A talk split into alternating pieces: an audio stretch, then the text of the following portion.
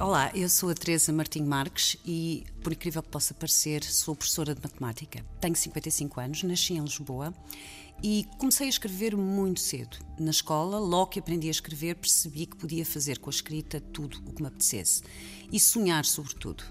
Um dos meus primeiros poemas uh, tinha como título que hei de ser quando crescer. E nesse poema eu já dizia que queria ser escritora, poeta, pintora, uh, veterinária, professora, cantora. E a verdade, quer acreditem, quer não, é que eu fiz isso tudo e consegui de alguma maneira, enfim, veterinária não, acolho animais desprotegidos, mas consegui ser cantora, ter uma banda, escrever poesia, ser professora, até pintar umas coisas de vez em quando.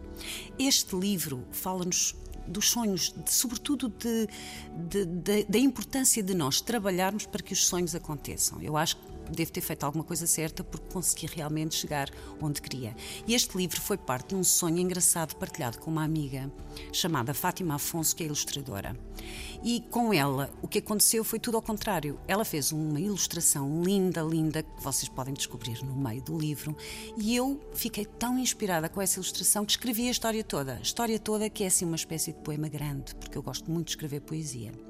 Ora, depois de eu, de eu escrever a história, o que aconteceu é que ela começou a ilustrar aos poucos e fomos tecendo as duas o livro, eu ia melhorando umas coisas, misturando outras palavras e assim o livro nasceu. Só que depois, como é que a Calandraca, que é a nossa editora, surge na história? Resolvemos concorrer a um prémio e pronto, como ficámos em segundo lugar, tivemos o nosso livro publicado. Foi assim mais um sonho concretizado. Vou partilhar convosco o livro. Não sabia o que queria, mas se pudesse, voar seria. Sentia por dentro uma inquietação de ave, vontade súbita e suave de longe, descolar do chão com destino sem mapa. Maneira de estar sem estar, sempre de olhos e cabeça no ar, nas nuvens, na lua. Não acreditava em fadas, mas queria acreditar. Dizia não, mesmo quando os sonhos murmuravam sim agora faço aqui uma interrupçãozinha.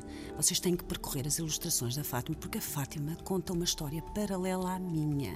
Ou seja, os ilustradores contam sempre outra história. Ela tem aqui pedacinhos e ilustrações que têm ainda por cima raiz em coisas que existem, como brinquedos, uh, imagens. Ela até aparece escondida numa das imagens aqui do nosso livro, tem que descobrir qual é. Gostava da palavra céu, da palavra azul, da palavra ir. Dançava e cantava muitas vezes, porque cantar e dançar são metade de viajar. Tal como um sonho pode ser metade da distância ao lugar onde se quer chegar. Foi num dia cheio de minutos nunca iguais, procurando tornar paralelos os fios vermelhos cruzados do seu cabelo, que os pássaros leram as palavras escondidas nesse penteado silêncio e pousaram nela, sem medo, porque a curiosidade é já metade da coragem. E agora passei aqui em duas páginas que têm duas ilustrações, mas não têm texto, e é aqui que está o segredo do nascimento da história. Conta-se que as aves a elevaram e que, de tanto escutar os seus segredos, lhe nasceram asas de sonhar ainda mais alto. Sonho em sonho, pés no ar, acabou por se esquecer da palavra não, da palavra chão, das letras que desenham raízes e correntes que não correm, só prendem, do escuro pesado das âncoras do mar. Mas as aves só lhe murmuravam segredos de trazer pelo céu que afinal ela já conhecia, já tão bem adivinhava e sabia. Palavras fortes para fazer acontecer o que desejamos. E desenhamos num mapa em fechada gaveta esse tesouro.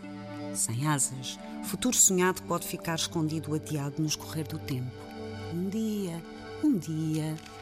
Foi ela quem fez as malas. Foi ela quem escolheu ir e escolher é já metade do movimento, é aragem, brisa quase vento, pedaço da viagem.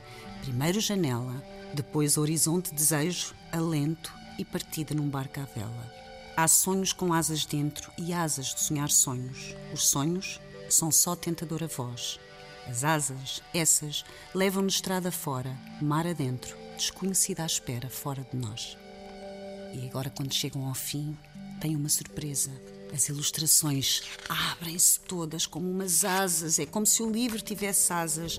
E olhem, vou enviá-lo a voar para vocês. Um beijinho. Ah, esquecia-me. O livro chama-se Sonho com Asas. É da editora Calandraca e foi ilustrado pela minha grande amiga Fátima Afonso.